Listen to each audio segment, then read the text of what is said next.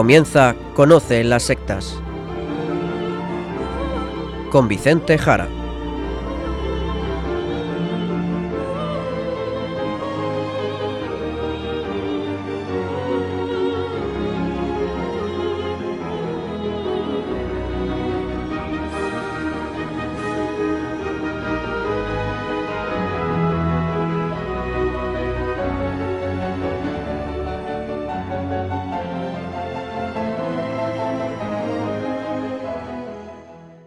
Buenas tardes, queridos amigos de Radio María. Empieza en estos instantes Conoce las sectas, el programa de sectarismo de Radio María España, dirigido y realizado por la RIES, la Red Iberoamericana de Estudio de las Sectas. Quien les habla, y como encargado por la propia RIES para su dirección, Vicente Jara. Y con todos ustedes también Izaskun Tapia Maiza. Izaskun, ¿cómo estamos? ¿Qué tal? Muy buenas tardes a todos. Pues estoy muy bien, gracias a Dios. Pues directos como siempre al sumario del programa de hoy.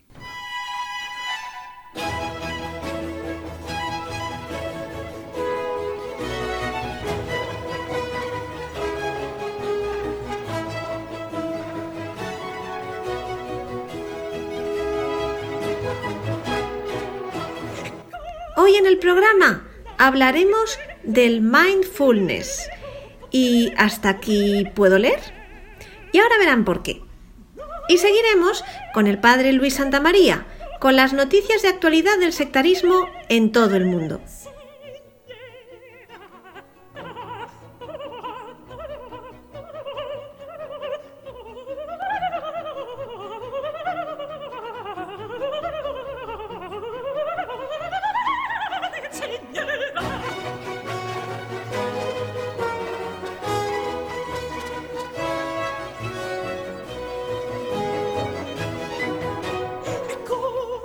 Vicente, hoy hablamos del mindfulness, un tema del que ya hemos hablado en profundidad en pasados programas.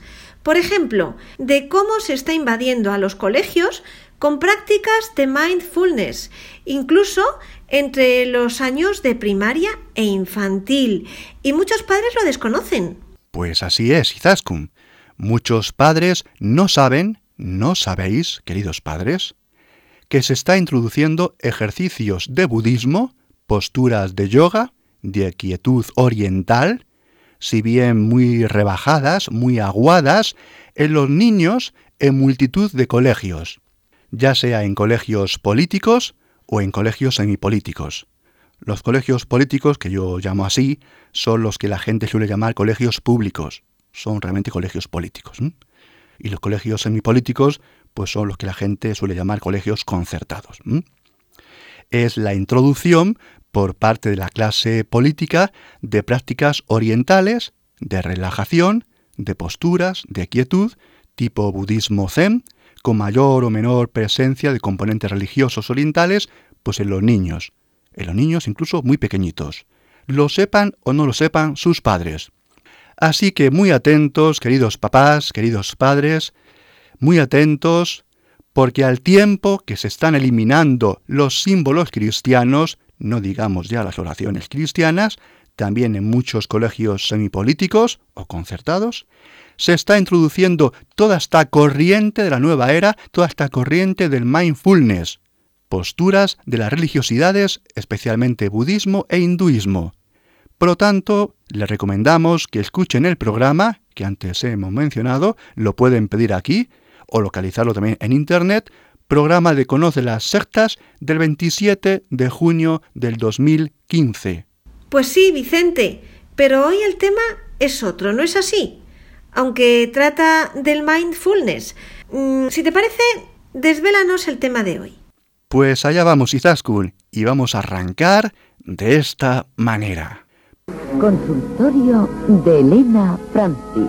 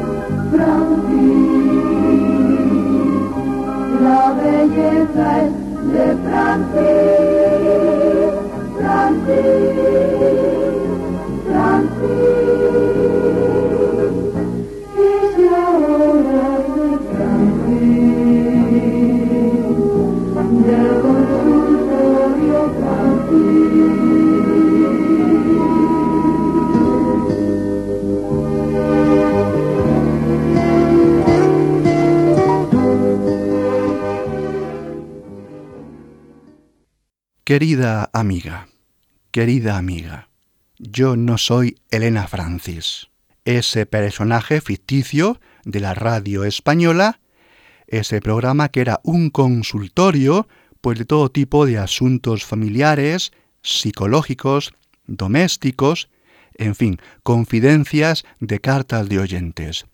Detrás había realmente un equipo de expertos y en esa voz había diferentes locutoras a lo largo de los años, diferentes voces, diferentes mujeres, diferentes locutoras. Es un programa que se emitió en España entre los años 1947 y 1984.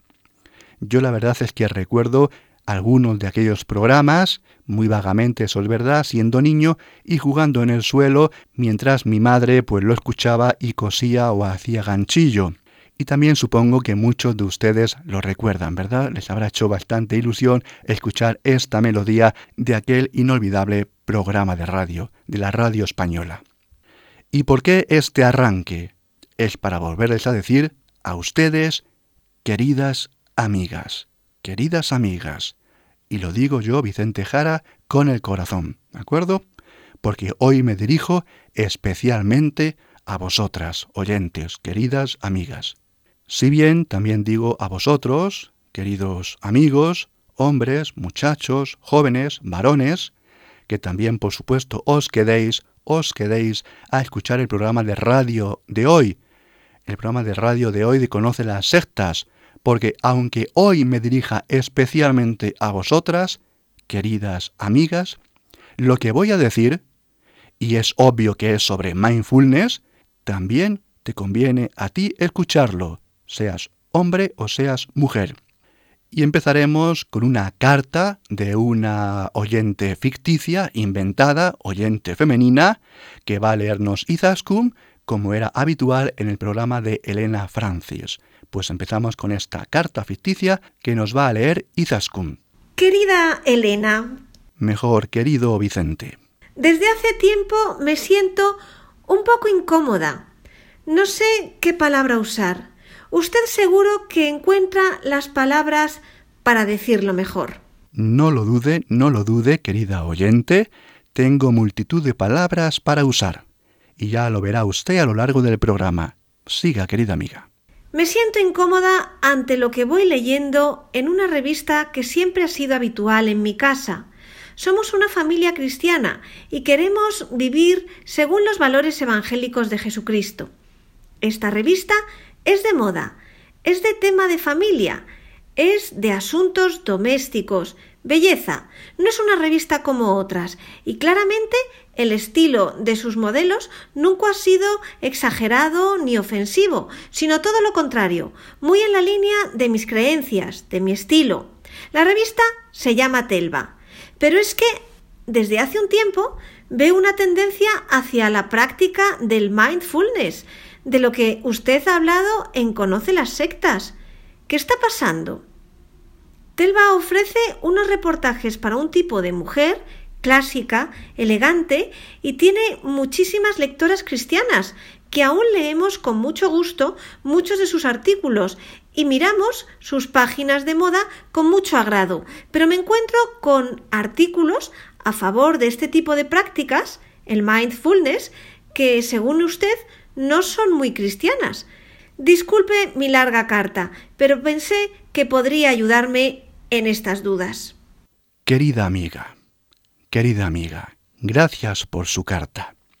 Una carta inventada, pero que nos va a permitir hablar de este tema. Sí, la revista Telva.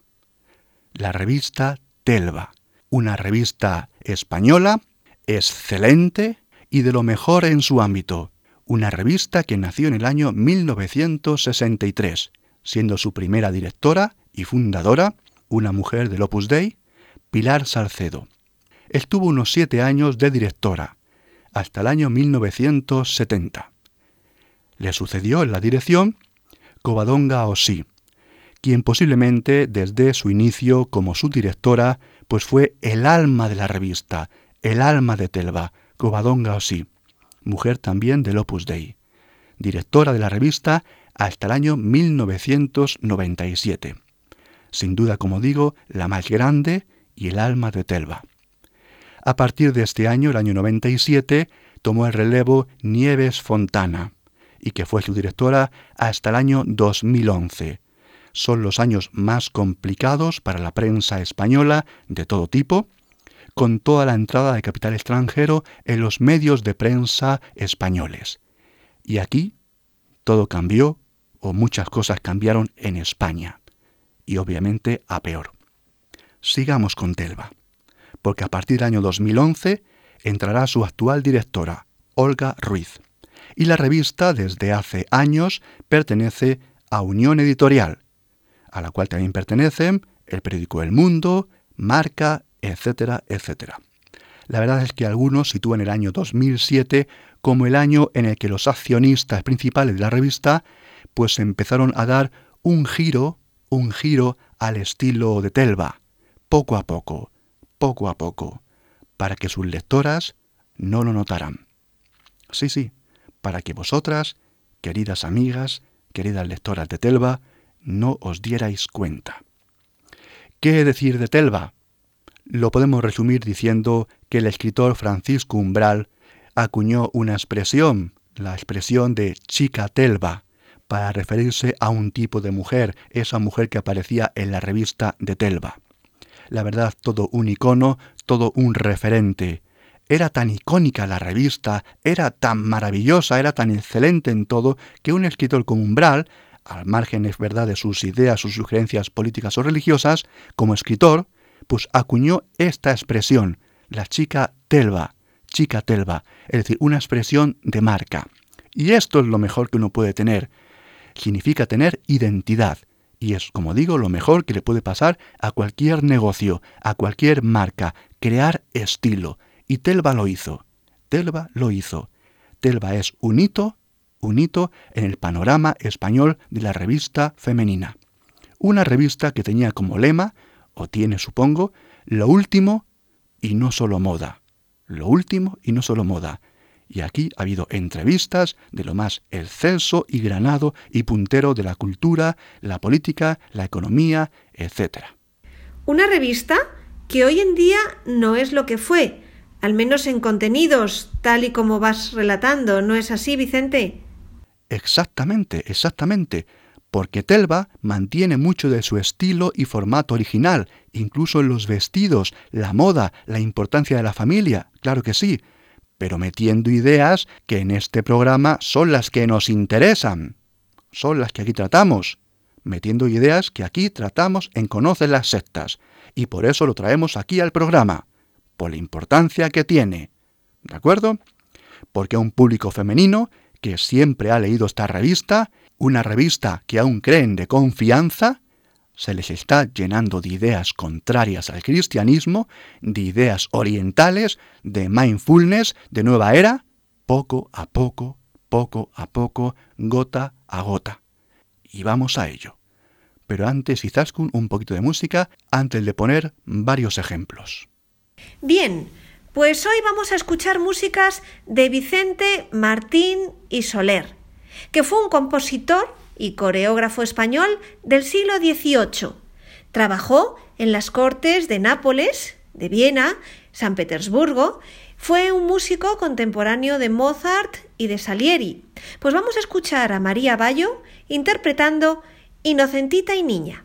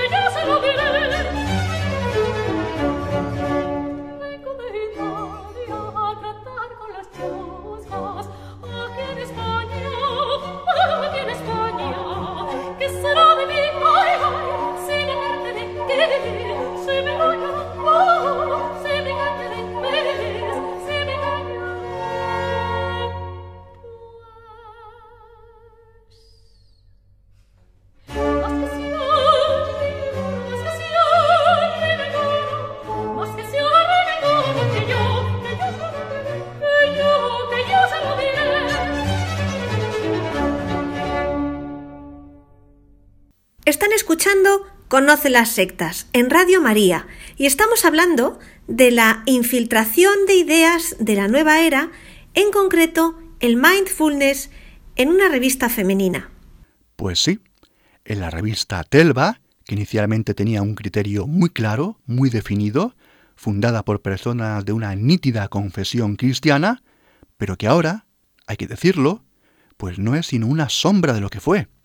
O mejor, un engaño en este aspecto, porque bajo ese talante clásico, recatado, con gusto, ese estilo telva, como decía Umbral, chica telva, pues mete ideologías no cristianas, sincretismos orientales, ideas de la New Age, en muchas mujeres a las que hay que avisarles de que la grandísima Covadonga o sí, a la que saludo con cariño desde aquí en Radio María, ya no está ahí, ya no es el espíritu de Telva, ya eso desapareció.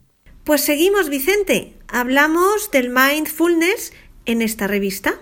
Pues sí, y vamos a seleccionar algunas cosas que podemos encontrar en esta revista, la Telva de hoy en día, de los últimos tiempos, para que vean ustedes en qué se ha convertido.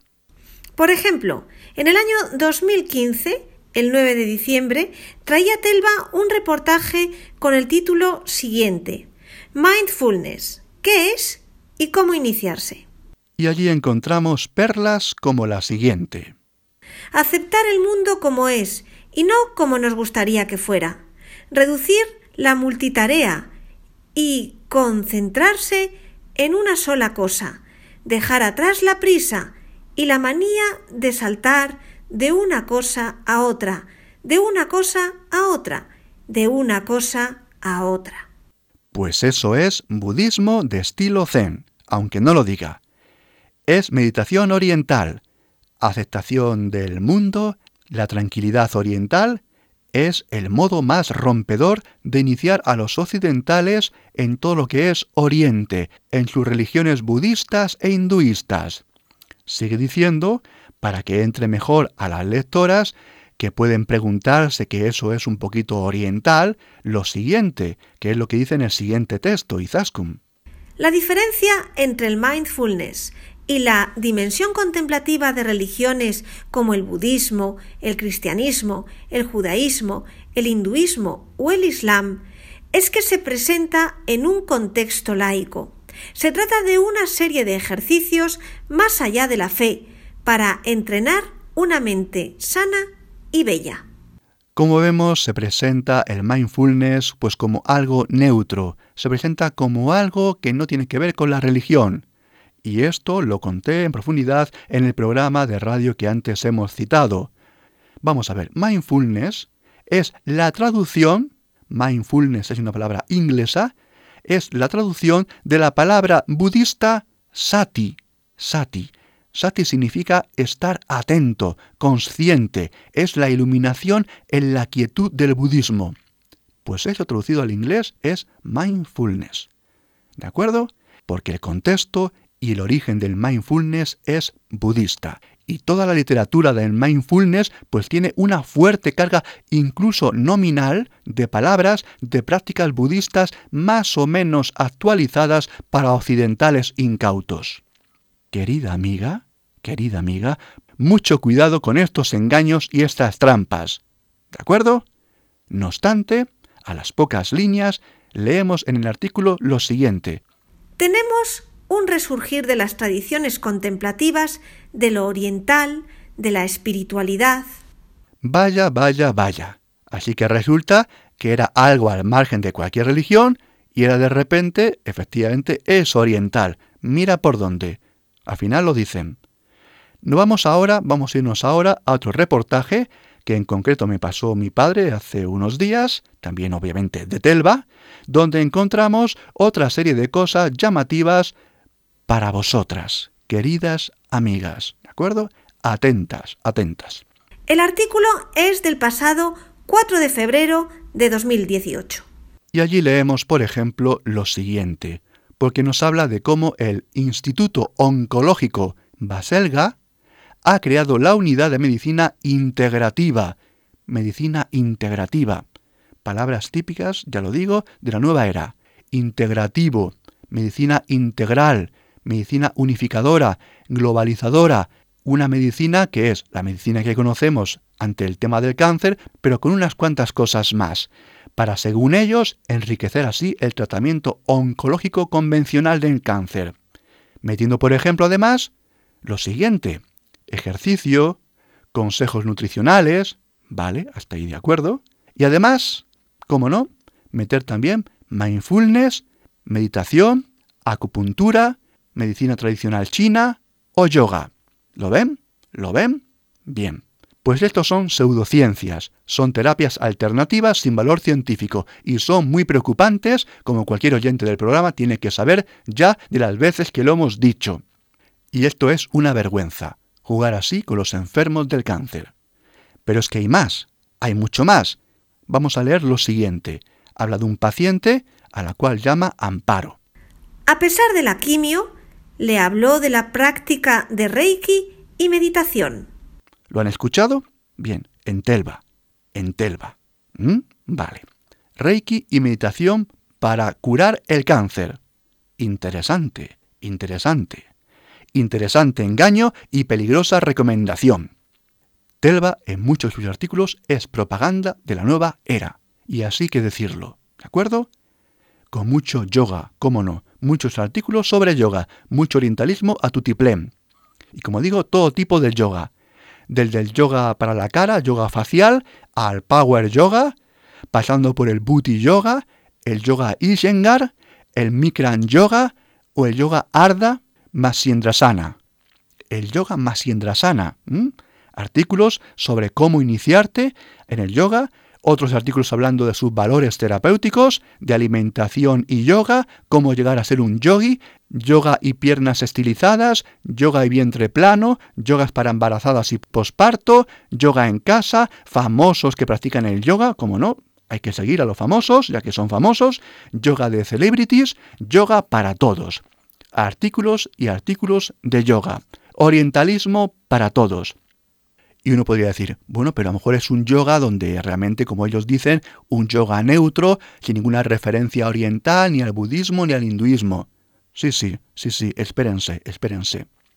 Si uno se va a Telva, se encuentra que muchas fotos de la revista, donde aparecen chicas, mujeres, haciendo yoga, obviamente no aparece un crucifijo en el fondo o una imagen de la Virgen María. No, pero es que aparece dioses del hinduismo. Eso sí aparece. Mira por dónde. Se está hablando de algo neutro y mira por dónde las fotografías de neutro nada. Budistas e hinduistas, con dioses hinduistas, con budas haciendo yoga imposición de loto. Por lo tanto, yoga, reiki, mindfulness, meditación oriental, de religiones orientales en Telva. Querida amiga, querida amiga, y te lo digo con el corazón. Por eso lo digo tantas veces y por eso hemos arrancado con la sintonía del programa de Elena Francis, para que te quede más claro. Querida amiga, querida amiga, ¿cómo no te vas a sentir incómoda? Es que Telva dejó de ser lo que fue. Pero claro, la seguís leyendo muchas mujeres que aún creen que sigue siendo lo que fue y realmente están siendo manipuladas en sus creencias porque Telva no es lo que fue. Y atención, porque si Telva está pasando por esto, el resto de revistas femeninas mucho peor. Todos lleno de orientalismo, todas las revistas femeninas llenas de temas orientales, de temas de la nueva era, de consejos de la nueva era. Y cristianismo vetado, prohibido. Es una total aniquilación del cristianismo en las revistas que leéis las mujeres a las que se os inunda de religiones orientales, ideologías de género, ideologías mágicas, pseudociencias y absurdos. ¿De acuerdo? Bien, pues esto hay que decirlo. Estos directivos, estos directivos, ¿de acuerdo? De Telva y de otras, saben que las familias, las familias son el fundamento de la sociedad. El fundamento de cualquier sociedad es la familia. Y dentro de las familias, y lo digo yo que soy un hombre, dentro de la familia, el fundamento es la madre. Es la madre. ¿De acuerdo? El papel preponderante en la familia, en cómo se orienta la educación, lo tienen las mujeres. Querida amiga, querida amiga. El mejor modo de cambiar una sociedad es influir en las mujeres y por lo tanto en lo que leen, en lo que leéis. Mujeres, espabilad, mujeres, espabilad, por favor, espabilad. Que en esta época donde se habla de tantos derechos de las mujeres, jamás se han reído tanto de vosotras. Jamás se han reído tanto de vosotras. ¿De acuerdo? Espabilad, espabilad. Porque bajo una apariencia conservadora, clásica, telva, os está cambiando vuestras ideas.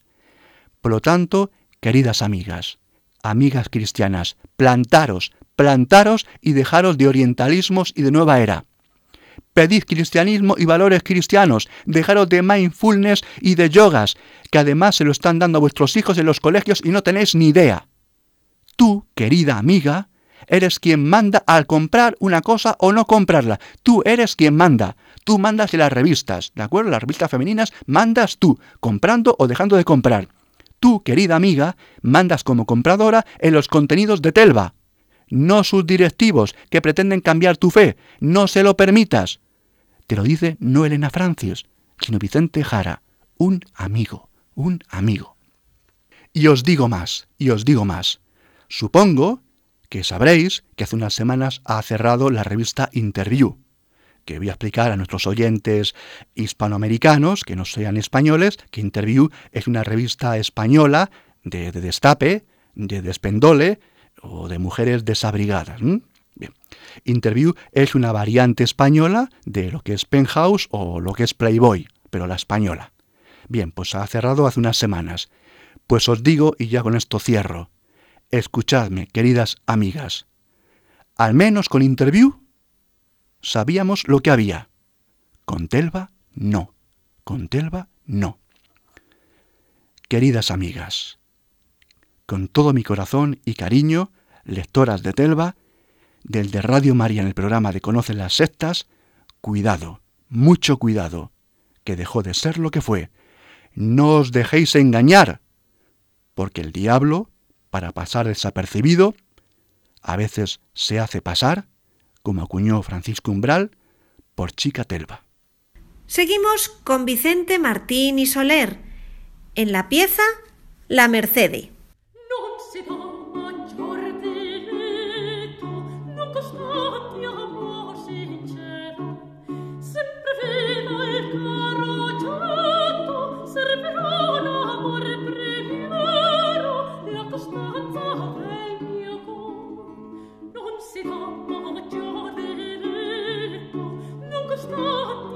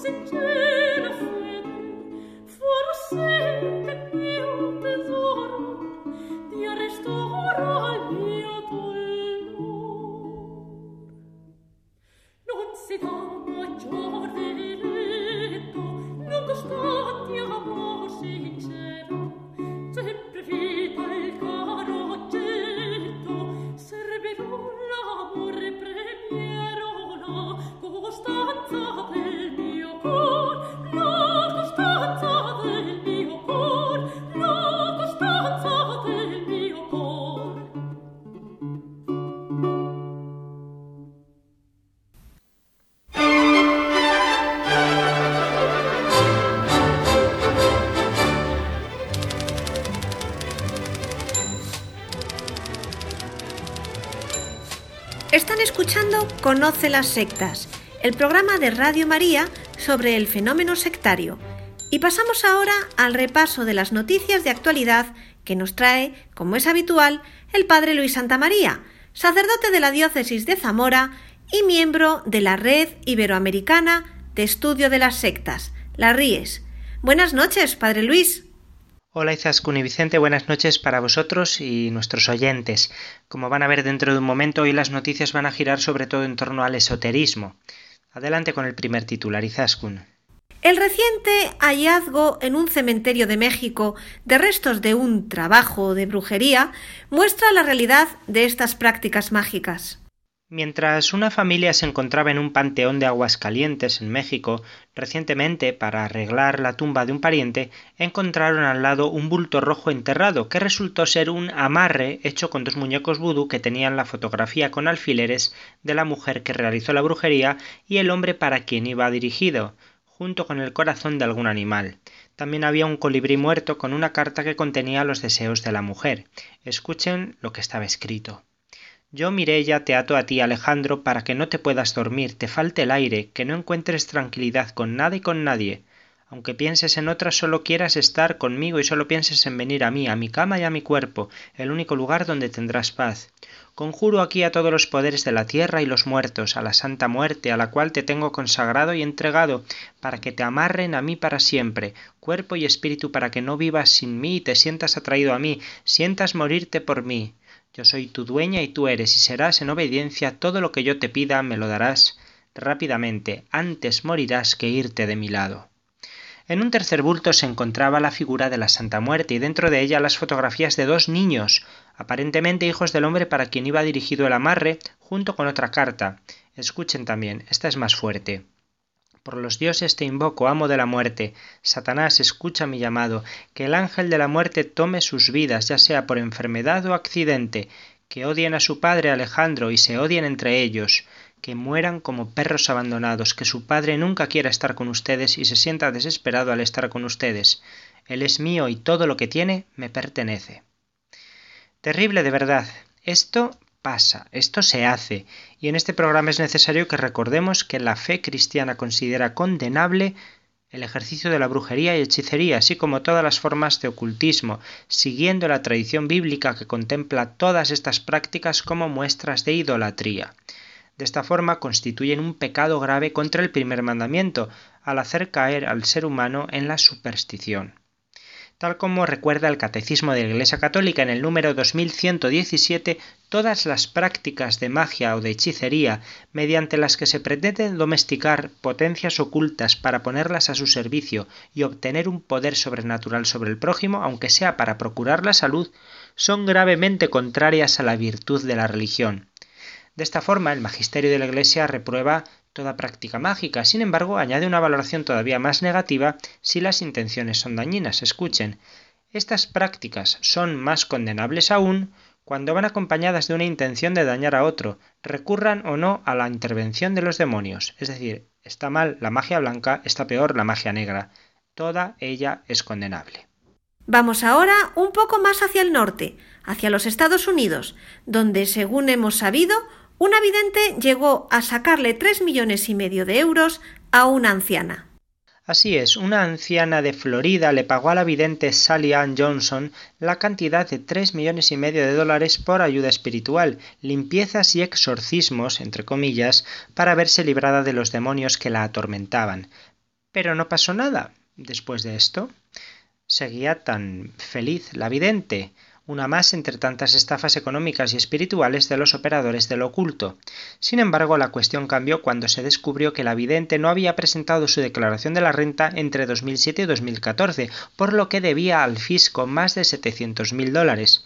Esta maniobra hizo que fuera condenada a dos años y dos meses en una prisión federal, y además en la sentencia que fue pronunciada el pasado mes de enero se le ordena pagar no solo lo que debía a la Hacienda de los Estados Unidos, sino también devolver los tres millones y medio de dólares a su cliente. De acuerdo con un documento que presentó en el tribunal el abogado de Johnson, la mujer forma parte del pueblo gitano, y dice, entre las creencias de esa comunidad está que las mujeres poseen especiales dones espirituales y psíquicos. La abuela, la madre y la hijastra de Johnson tienen esas habilidades. La señora Johnson trabaja como consejera espiritual y psíquica desde hace más de 20 años. En Argentina, el pasado mes de enero fueron detenidos un español y una ciudadana de aquel país en pleno ritual con sustancias alucinógenas. Un ciudadano español y una mujer argentina, miembros de la organización Ayahuasca Internacional o Inner Mastery, fueron detenidos el pasado 19 de enero en la ciudad de Mar del Plata, en Argentina, cuando realizaban un ritual chamánico con alucinógenos. El operativo de la policía bonaerense sorprendió a siete personas que estaban practicando una ceremonia. En el lugar los agentes requisaron varios sobres con sustancias que, sometidas a análisis químico, dieron positivo al reactivo de metanfetamina y escamas de rana que forman parte de una droga alucinógena de alto efecto llamada cambó. Según se informó, la pareja detenida estaba a cargo del lugar. Se dedicaban a difundir talleres que realiza la entidad y a proveer las distintas sustancias que se consumían en los encuentros. Los rituales eran fomentados a través de Internet y ya los habían realizado en Mar Azul y Pinamar, otras dos localidades. La investigación estuvo a cargo de personal policial perteneciente a la Delegación Prevención Ecológica y Sustancias Peligrosas de Mar del Plata. Los miembros de la organización y encargados de los rituales quedaron a disposición de la justicia. Aunque ya hemos hablado sobre estas sustancias en otras ocasiones, no estaría de más, Padre Luis, que nos recordara de qué estamos hablando. Sí, Zaskun. Esta organización ofrecía talleres, charlas y eventos, algunos gratuitos y otros de pago, donde brindaban información sobre la utilización de ayahuasca, bufo y cambó. Comento brevemente cada una de estas sustancias. El bufo de nombre científico Incilius alvarius, es una sustancia que se extrae de las secreciones de este sapo y se consume fumándola. El cambó proviene de una rana amazónica de nombre científico Filomedusa bicolor y provoca la aparición rápida de efectos periféricos gastrointestinales y cardiovasculares violentos, alteración de los sentidos, pérdida del hambre y aumento de energía física, entre otros efectos a investigar. La ayahuasca, la tercera sustancia de la que hemos hablado en numerosas ocasiones aquí, es un té, una infusión preparada a base de plantas que crecen en el Amazonas.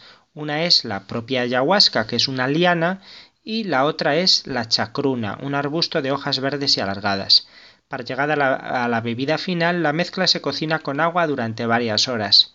El DMT es la sustancia alucinógena que se encuentra en la infusión al prepararla y produce alteraciones de la conciencia. Sus efectos pueden durar entre 4 y 8 horas.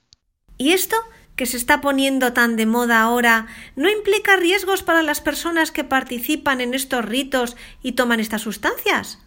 Aunque no es considerada una droga, la combinación de hierbas produce alucinaciones visuales y auditivas parecidas al ácido lisérgico o LSD, según advierte Rodrigo Ramos, doctor en farmacología por la Universidad de Guadalajara, en México.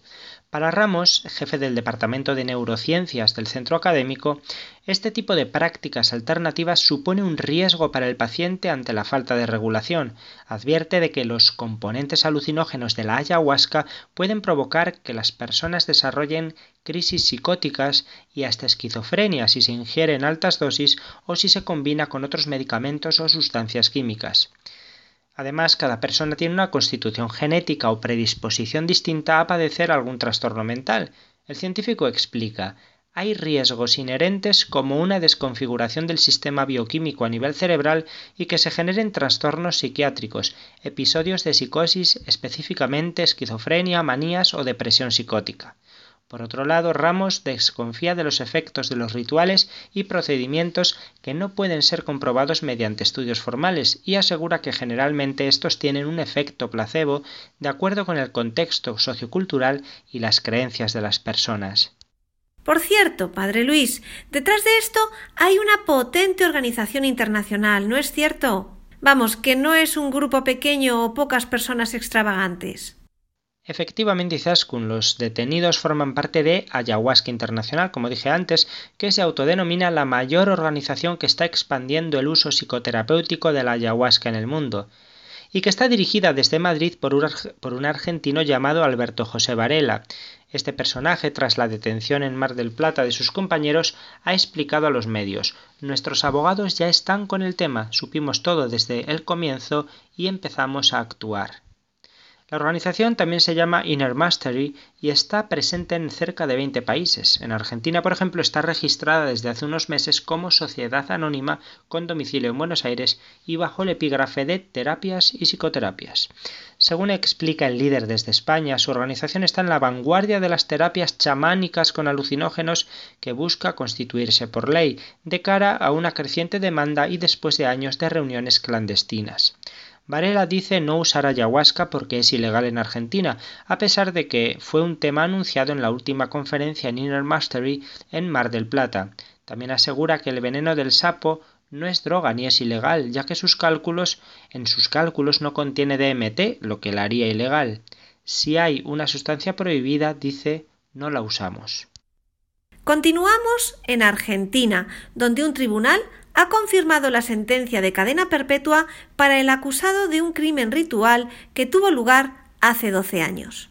El Superior Tribunal de Justicia de Corrientes, Argentina, confirmó hace unos días la sentencia a cadena perpetua para Daniel Alberto Alegre, uno de los acusados del brutal asesinato de Ramón Ignacio González, de 12 años, conocido como Ramoncito.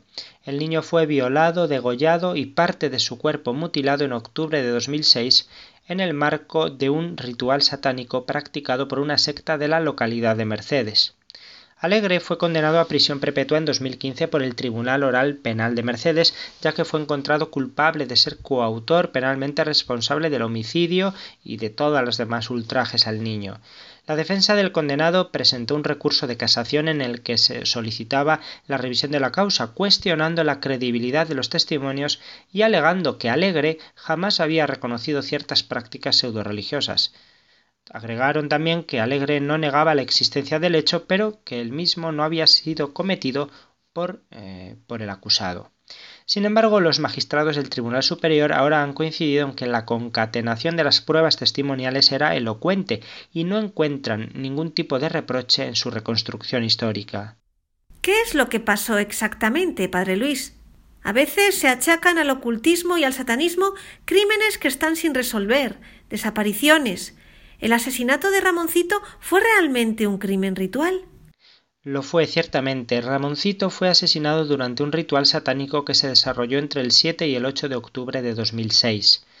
El cadáver de Ramón Ignacio González apareció en Mercedes ese último día. Su cuerpo semidesnudo estaba decapitado, con la cabeza a la altura del hombro izquierdo. Había sido violado. Al cráneo le faltaban los ojos, la lengua, la nariz, las orejas, parte del cuero cabelludo. Por sus características, el crimen conmocionó entonces a Mercedes, a la provincia entera de Corrientes y al país. En un primer momento se creyó que el cráneo había sido depredado por un perro, por algún animal, pero las pericias concluyeron que los órganos habían sido seccionados con un objeto cortante. Antes de ser arrojado al campo, al cuerpo le habían extraído toda la sangre. La investigación estableció después que Ramón, un chico pobre, fue torturado y asesinado en un ritual y fue sacrificado como ofrenda al Señor de la Muerte o San la Muerte. Unos meses después del crimen habló Ramonita, amiga de Ramón. Ella, dos años mayor que él, contó acerca de los rituales, del encargo del sacrificio, de las torturas y de la ejecución. Ella, esta niña, eh, tomaba notas de lo que iban haciendo, porque así le mandaron, y oyó que ella misma podría ser la próxima ofrenda. Ramonita fue clave en la detención y en el posterior juicio y condena a nueve hombres y mujeres de la secta. Según el antropólogo José Miceli, la secta se regía por una cosmovisión que mezclaba satanismo y magia negra, cultos afroamericanos y creencias populares correntinas como el Señor de la Muerte. Hace unos días, la responsable de la red Infancia Robada de Goya, la hermana Marta Peloni, religiosa de las Carmelitas Misioneras Teresianas, dio a conocer un comunicado en el que repasa diversos casos de homicidios rituales o desapariciones de menores en el contexto esotérico, citando también el caso de Ramoncito. Y es que la hermana Peloni señalaba hace unos años al hilo del asesinato del niño que los responsables de esos crímenes son personas que manejan el poder de la droga, son mafias del crimen organizado. De esta manera, esta suerte de cultos peligrosos funcionarían como una pantalla para cubrir un entramado de organizaciones que se dedican a la trata de personas, tráfico de drogas y explotación sexual infantil, y no solo eso, sino que en 2015 ante el Tribunal de Mercedes, Sor Marta acusó a un intendente local de financiar la secta que asesinó a Ramoncito. Cambiamos de tema, y aunque pueda parecer estrafalario y hasta gracioso, se trata de un ejemplo más de un problema preocupante, el auge de las pseudoterapias de tipo espiritual, Me refiero a lo que ha publicado recientemente un medio de Cuenca, aquí en España, donde el líder de una supuesta orden templaria promueve, entre otras cosas, las pirámides terapéuticas y la magia sexual. Un ciudadano argentino lleva al menos desde 2010 en la provincia de Cuenca y eligió para Cuellos de la Vega, un pueblo de 100 habitantes, para montar una supuesta orden templaria que exige una serie de requisitos. Se llama Gabriel Silva y se presenta como investigador, explorador, psicoantropólogo, esoterista, empresario, cantante, pintor, escritor, exagente de los servicios de inteligencia de su país y primer maestre de su orden templaria. La empresa que ha montado con su mujer se llama Piramicasa. Vende casas y camas con forma piramidal y difunde las presuntas propiedades terapéuticas derivadas de la energía de esta figura geométrica. También ha fundado la Orden Templaria Trifolium Ordo Templis u Orden del Trébol para recuperar y difundir el conocimiento sagrado, según explica su web. ¿Qué hay que hacer para pertenecer a esta orden? Hay que cumplir 13 condiciones. Una de ellas es aportar anualmente 10 gramos de oro puro a las arcas de la orden o su equivalente en dinero, que serían ahora unos 350 euros. Otro requisito para entrar en la orden es dormir en una cama piramidal, vivir en una casa piramidal o usar pirámides para terapias y experimentos. El enlace a la empresa Piramicasa está bien visible en la web para que los aspirantes a templarios no tengan dificultades en comprar este producto para cumplir el requisito. También hay otras condiciones como aprender yoga tantra o magia sexual, estar dispuesto a rendir exámenes de lo estudiado para ascender en la orden y comprometerse a no hablar de un hermano ni revelar nombres y datos de sus compañeros, entre otras. Bueno, pues el Colegio de Médicos de, de Cuenca pues ya ha salido eh, al público para desechar esta pseudoterapia de las pirámides. Con las otras cosas estrafalarias pues no se ha metido porque no es eh, de su campo. Y por último, volvemos de nuevo la mirada a las pseudoterapias, que siguen causando preocupación en España. De hecho, esta misma semana estuviste tú, Padre Luis, dando una conferencia sobre este tema a estudiantes universitarios de carreras sanitarias. En el Día Mundial contra el Cáncer, que se celebró el pasado 4 de febrero, sociedades y organizaciones médicas, así como asociaciones de pacientes, alzaron la voz ante la influencia que las pseudociencias pueden tener sobre uno de los grupos más vulnerables, que son los pacientes oncológicos y sus familiares. Hay cientos de terapias consideradas complementarias o alternativas cuya característica común es carecer de la suficiente evidencia científica que pruebe su eficacia. Además, se presentan como técnicas naturales en contraposición al uso farmacológico de la medicina convencional. El Ministerio de Sanidad de España, en un documento de 2011, identificó 139 técnicas en el ámbito de las terapias naturales, desde la homeopatía, medicina naturista o reiki, hasta distintas terapias para mente o cuerpo. Ya recuerdo, les recuerdo que Vicente, Vicente Jara, dedicó un programa a las sectas a este tema. Entonces, Muchas de estas terapias pueden resultar inocuas si se utilizan como vía de bienestar, pero el riesgo radica en aquellas que tienen una incidencia directa sobre la salud y se convierten en terapias que terminan sustituyendo a los tratamientos eh, científicos. Tal como advierte Emilio Molina, vicepresidente de la Asociación para Proteger al Enfermo de Terapias Pseudocientíficas, las pseudociencias son la puerta de entrada a todo un mundo esotérico. Detrás se esconden grupos sectarios que van más allá de proporcionar relax y captan a quienes están más predispuestos a creer en algo más, como los enfermos y menciona en especial a aquellas terapias que consideran que la enfermedad es fruto de un conflicto emocional del paciente con personas de su entorno y lo convencen para alejarse en una cuarentena. Esta es la filosofía que está de fondo en la nueva medicina germánica y sus derivadas como la biodescodificación y la bioneuroemoción. Según explica Molina, Utilizan la estrategia del miedo, de la incertidumbre y de la duda, explotan el tema emocional y el sentimiento de culpa de los pacientes, muchos de ellos en situación desesperada, y les ofrecen terapias naturales sin efectos secundarios, entre comillas, haciendo que abandonen la agresividad, entre comillas también, de los tratamientos médicos con el cáncer lo único comprobado científicamente que puede controlar el progreso de los tumores. Claro, pues podemos eh, adivinar qué es lo que viene después. Hace casi un año nació el Observatorio contra las Pseudociencias, Pseudoterapias, Intrusismo y Sectas Sanitarias de la Organización Médica Colegial aquí en España. Queremos desenmascarar, dice su coordinador, el doctor Jerónimo Fernández Torrente, queremos desenmascarar dentro de nuestras posibilidades este mundo oscurantista y fuera de la ley, donde también ejercen médicos y otros profesionales sanitarios alejándose de los códigos éticos de su profesión. Se trata, apunta el doctor, de una herramienta abierta a profesionales y ciudadanos para denunciar estos engaños, para ampliar el conocimiento de los médicos sobre este mundo pseudocientífico, para estar alerta ante la petición de actos y cursos disfrazados de monomía y para enseñar a los colegios profesionales provinciales a manejar los procedimientos de denuncia.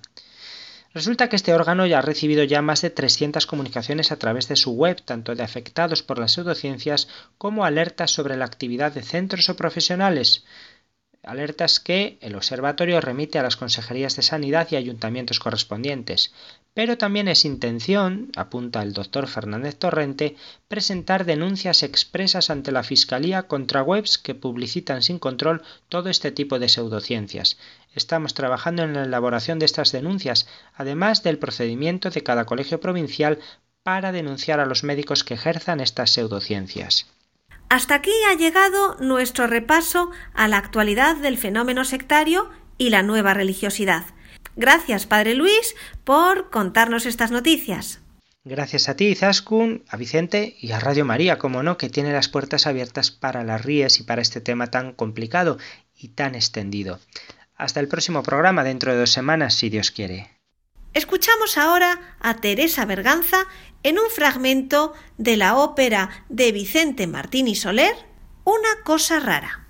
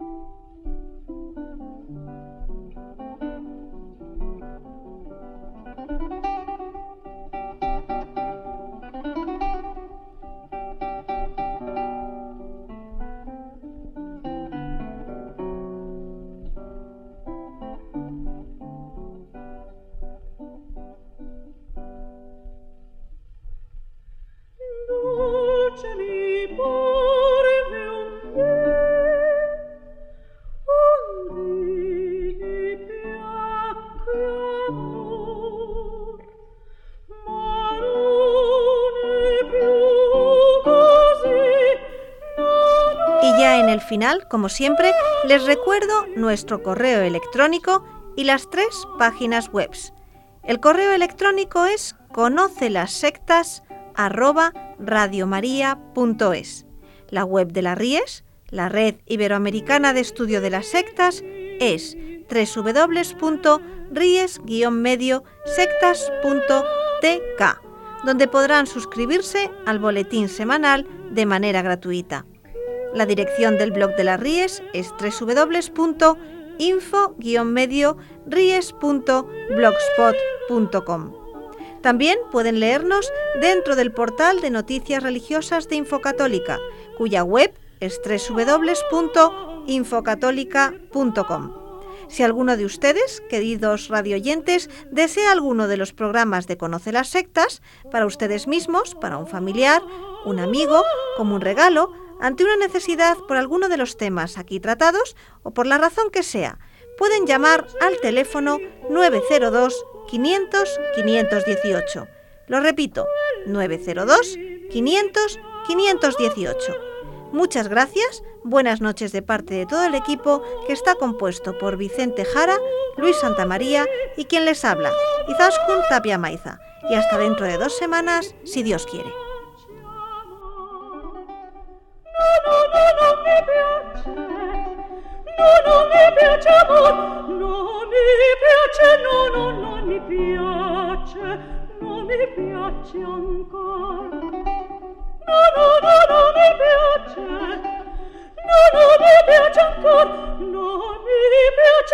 Non mi piace.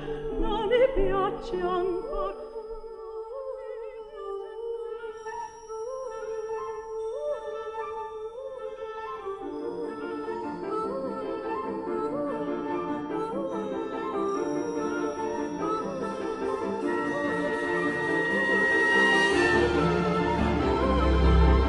Han escuchado Conoce las sectas